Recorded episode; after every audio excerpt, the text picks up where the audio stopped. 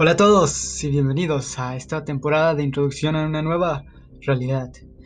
El día de hoy continuamos con el feminismo, cara B, la antítesis. Si bien en el podcast anterior pudimos conocer la perspectiva feminista y cómo esta tiene un punto de razón muy válido, ha sucedido algo muy curioso, algo casi poético si se desea ver así. Y es que aquellos que alguna vez eran víctimas se volvieron a futuro los victimarios.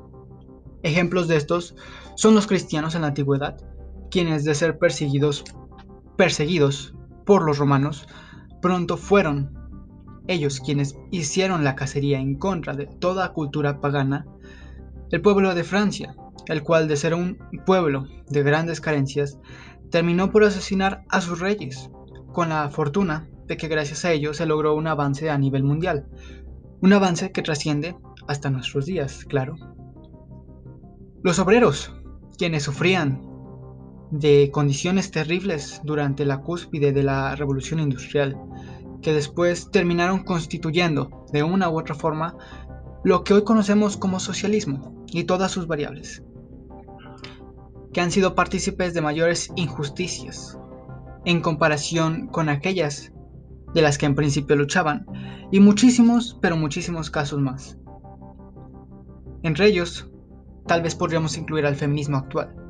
Pero antes de hacerlo, hay que advertir algo.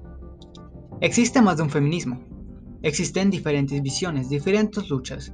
Sin embargo, sin embargo, todas cuentan con un problema muy grande. No hay organización, no hay un punto de vista común. Todo es individual.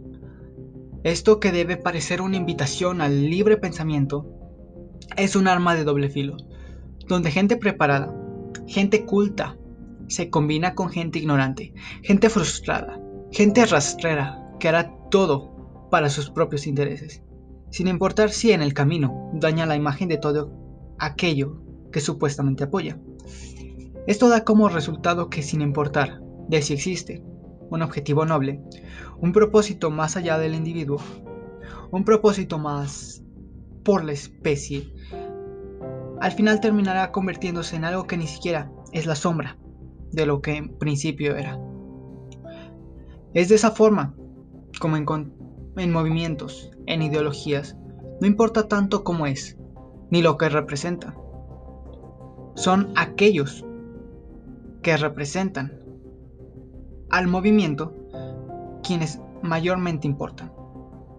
¿Cómo va esto? ¿A qué se refiere? ¿Qué estás diciendo? Bueno, probablemente hayan escuchado la frase de que un pueblo no es el territorio, ni aquello que se posee. Un territorio no representa lo que es el pueblo. Lo que representa, perdón, se me lengua la traba, perdón, lo que representa el pueblo es precisamente sus habitantes. Ese es el verdadero pueblo. Y en este caso, las feministas son quienes representan y dan a entender lo que es el feminismo. El feminismo. Puede que el feminismo realmente no es eso que ellas hacen. Y tendrán razón al decirlo. Sin embargo, nadie ha sido lo suficientemente capaz para demostrar lo contrario. Demostrar que el feminismo realmente es algo positivo. El feminismo en la actualidad es basura. El feminismo en la actualidad ya no le importa a la gente. Y debo dejar muy en claro que eso no lo digo yo porque como ya saben, yo tengo mi propia opinión. Opinión que será hablada en el próximo episodio, en la cara C del feminismo. En tan extraña situación estamos, que hemos llegado a un punto donde una sociedad, en la cual se nos caracteriza por poner todo en duda, donde se supone que no tenemos ningún ideal por ser supuestamente una sociedad líquida, una sociedad vacía, una sociedad carente de sentido. Y no obstante, estamos divididos bajo creencias, ideologías y por otras razones que cada vez son, son más infantiles, razones que cada vez son más carentes de toda lógica y que, en general, dan a entender que cada vez estamos convirtiéndonos en una sociedad de cristal. en una sociedad cada vez más blanda. Tal vez sea razón, tal vez sea cierto. Si dudas de lo que digo, muy probablemente desconozcas que existe gente que aplaude cada vez que se ataca a una feminista. Personas ruines que celebran la muerte de mujeres por el mero hecho de ser feministas. Mujeres que promueven el odio en contra del varón. Mujeres que en principio apoyaban al, al movimiento feminista y que ahora dudan de si verdaderamente vale la pena seguir apoyando dicho movimiento. ¿Qué dices? ¿Mujeres que no apoyan al feminismo? Pues sí, cada día hay más mujeres en contra del feminismo, por considerarlo un obstáculo para su desarrollo individual o profesional, por considerarlo una herramienta de victimización colectiva, que en vez de buscar igualdad, buscan privilegios, pero que además de promover eso, promueven odio y desconfianza, en vez de unión y confidencia, como en un principio era, como en un principio se buscaba, que se tomara en cuenta a las mujeres. Y al contrario, ahora es, lo, ahora es totalmente distinto, ahora se ve que los hombres son aquellos que impiden el progreso de la mujer. Y eso puede que sea cierto, puede que no, pero lo importante es que no puedes seguir victimizándote, no puedes. Tenemos que seguir adelante.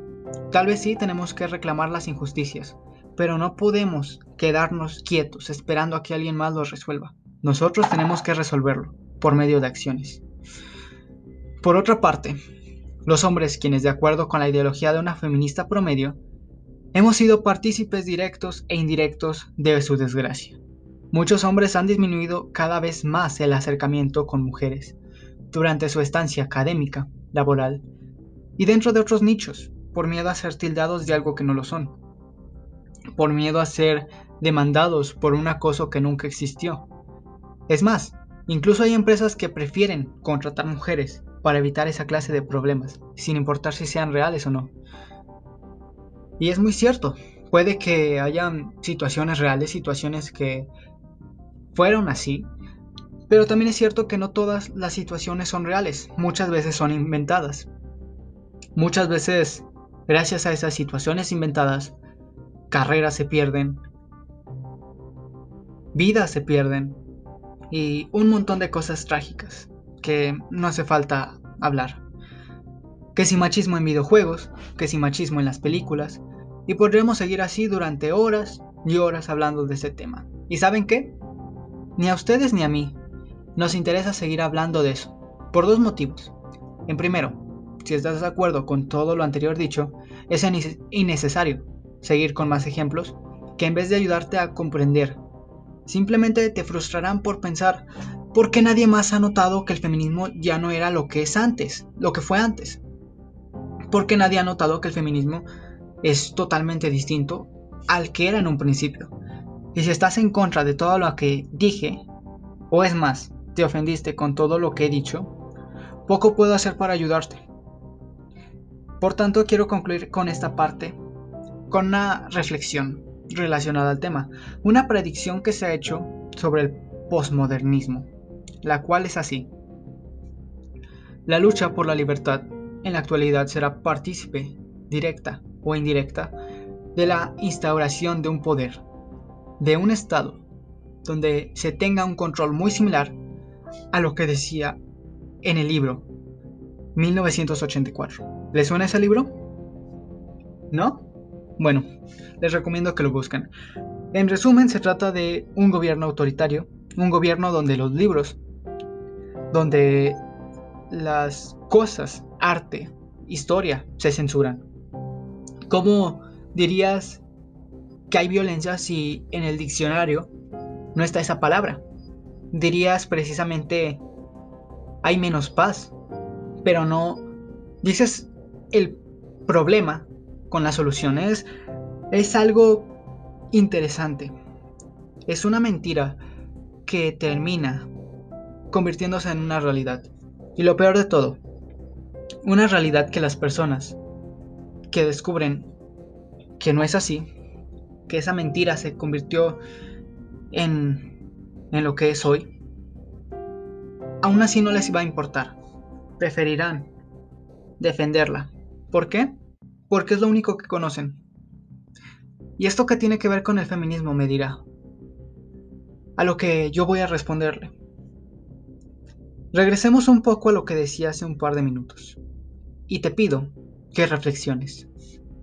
Si, si las mujeres en un principio fueron víctimas, siendo ahora ellas, y cabe aclarar que no todas, sino una minoría, una minoría que cada vez se ha vuelto más hostil, esa minoría que en principio era víctima, pronto, si no es que ya, ahora mismo, se convertirá en victimario, dañando la reputación de gente honesta, creando resentimiento, mayor hostilidad entre hombres y mujeres.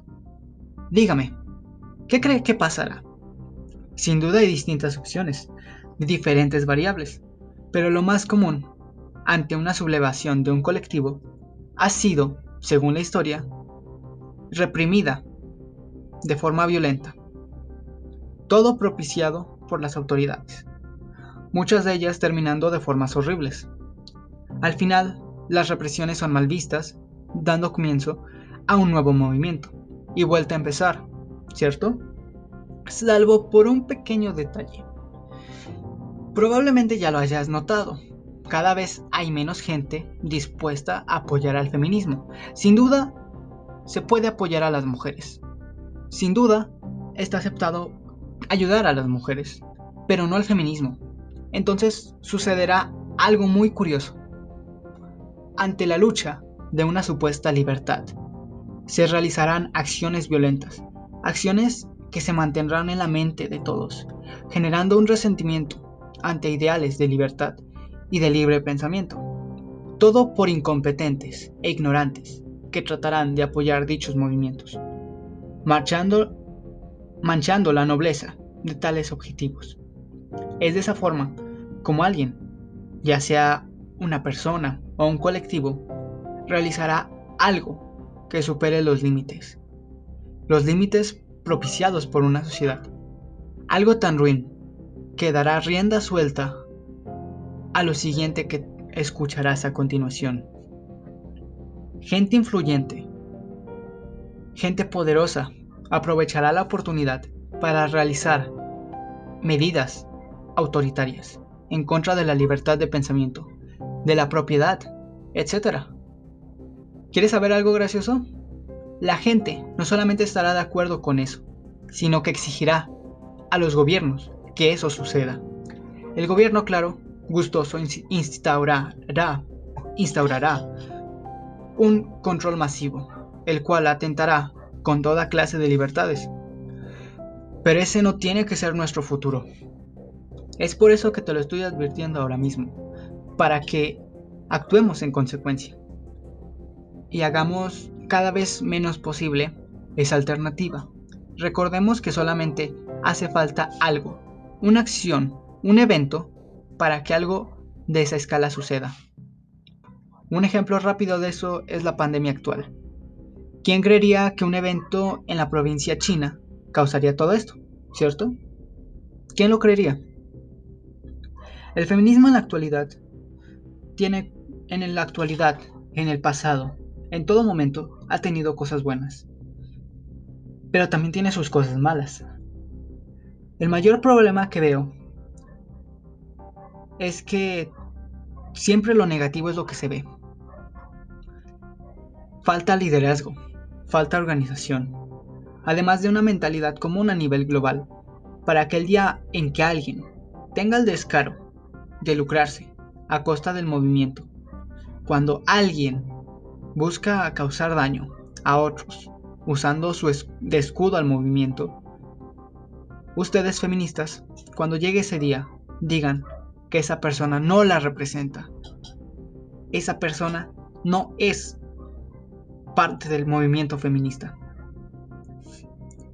Personalmente, creo que debemos dejar de lado el movimiento para evolucionar a algo más común, algo más globalizado, en donde no importe quién seas, sino que simplemente importe en que si das los resultados en tu labor, de que no importe si eres de tal color, de tal raza, de tal X, lo que sea, ¿no? Formas para separar a las personas siempre habrá. Pero que lo verdaderamente importante sea que des resultados. Una meritocracia, donde lo que importa es el valor que aportas. Me salió una rima. Interesante, ¿no? Pero, eso sí, todos merecemos oportunidades, eso es claro. Pero no queremos que haya un médico que un médico, suponiendo, este es un caso que escuché en un video y, es algo muy cierto. No creemos que el día en que estés en una cama de hospital, que esperemos que nunca sea así, pero si llegase el caso, no queremos que ese día estés en una cama de hospital y la persona que te vaya a operar sea alguien elegido por un sistema igualitario, por un sistema que supuestamente le dio la posibilidad de estudiar y, así así, pero que no es el mejor, sino que simplemente por, por querer incluirlo, ahí está, incluso si no sabe lo que hace. No queremos a ese tipo de personas, ¿cierto? No porque seamos excluyentes, no porque porque cualquier excusa cualquiera que se te ocurra ahora mismo. No, no es por eso. Es porque queremos a la persona preparada, a la persona que tenga el valor. Y con valor me refiero a que aporte y haga correctamente su labor. Esa es la verdadera igualdad. La igualdad de oportunidades, pero no de resultados. La igualdad de estudiar en la misma escuela, pero no de que tengamos la misma calificación simplemente porque sí.